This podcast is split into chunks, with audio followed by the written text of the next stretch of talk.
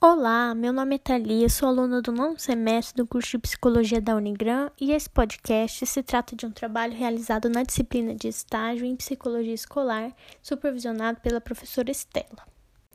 É fato que a educação vem sofrendo constantes mudanças em consequência do Covid-19 e existem muitas possibilidades que estão sendo enfrentadas é, e muitas possibilidades para se pensar em melhorar a qualidade de ensino, pensando em todos os públicos que estão envolvidos com a educação. Então, é importante nesse momento refletir sobre a experiência que diferentes pessoas em diferentes contextos estão vivendo. Para isso, Hoje eu vou bater um papo com a Maria Eduarda. Ela é aluna do terceiro ano do ensino médio de uma escola da rede estadual de ensino aqui de Mato Grosso do Sul. E então, Maria, como que está sendo para você é, essa mudança, o afastamento da escola? Como que a sua escola se adaptou para continuar essas aulas? Oi, Thalia. Não está sendo nada fácil porque é difícil ficar longe da escola, realmente. No começo era até bom, né? Ninguém gosta de estudar, eu acho. E mas agora tô sentindo muita falta. E eu acho que até os professores, a maioria das pessoas estão. Não tá fácil se adaptar a isso. É, e qual que foi o método que a sua escola utilizou assim para dar continuidade nas aulas? É, o método que eles usaram é o Classroom e eles também montam um grupo no WhatsApp para quem não tem disponibilidade à internet. E aí os amigos mandam mensagem para eles quando eles podem é, é, atingir, sei lá, é, ir, ir, em algum lugar com internet. Ah, sim, para daí baixar o arquivo, você Isso, fala das aulas. Tipo, ah, uma vez por semana. Entendi. É, e a forma como isso está sendo desenvolvido, você acha que está sendo suficiente para você? Você está conseguindo ter um bom, um bom aproveitamento? Seus colegas, você sabe dos seus colegas também como está sendo? Pra mim não tá sendo nada fácil e pros meus colegas também não, porque eu andei conversando com alguns, com os meus amigos e ninguém se interessa realmente, sabe, quando não tem uma pessoa pegando no pé. Porque os professores passam lá alguma coisa e a gente pesquisa na internet e coloca a resposta lá, entendeu?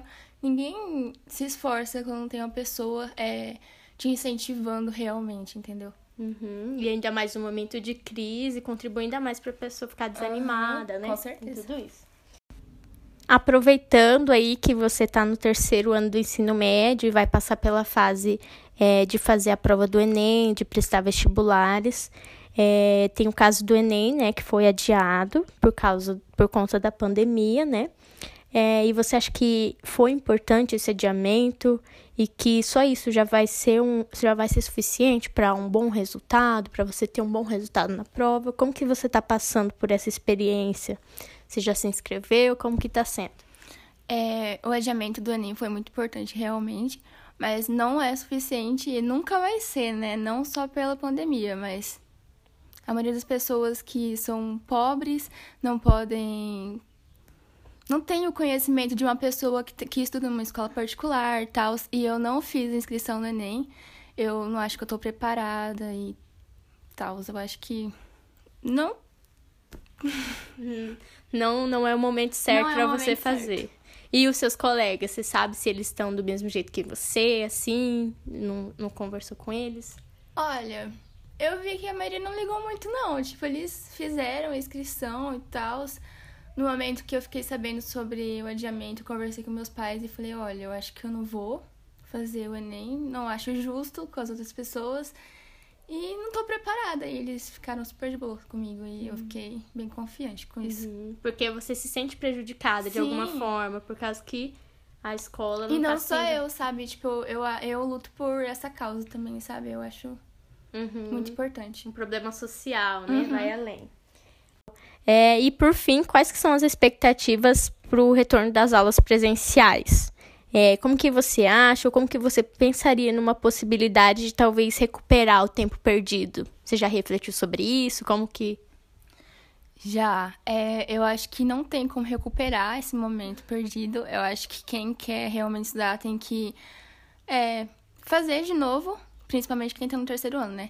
Fazer de novo o terceiro ano eu acho que não vai voltar esse ano, mas eu queria muito que voltasse. é isso. Muito obrigada, Maria, pela sua contribuição. É, a partir disso, é possível perceber a importância desses diálogos para que a gente passe a refletir sobre isso. Apesar da pandemia ser algo novo, ser algo inesperado, onde ninguém sabe a melhor forma de lidar e quais os melhores métodos, tudo está sendo adaptado. E é certo que os recursos online já eram realidades em algumas escolas, mas agora praticamente todas tiveram a necessidade de usar eles de forma muito mais rápida, né? e para que conseguisse dar continuidade nessas aulas. Mas nem sempre só isso é necessário para um bom desenvolvimento, né? Pois os alunos já estavam adaptados a outros métodos, né? Antes da crise. É, e a crise da pandemia não favorece muito o desenvolvimento, já que a maioria das pessoas se sentem confusas, com certo medo e também desmotivadas. Na realidade dos alunos não vai ser diferente, como a gente pode perceber. É, por isso é importante dar ouvido para esses alunos que estão sendo diretamente afetados por tudo isso, estão utilizando desses métodos e podem contribuir para que seja possível pensar em possibilidades de melhorar aquilo que já está sendo usado e também pensar em novas estratégias que sejam ainda mais eficazes para o aprendizado. E assim eu encerro esse podcast. Muito obrigado por ter ouvido e tchau, tchau!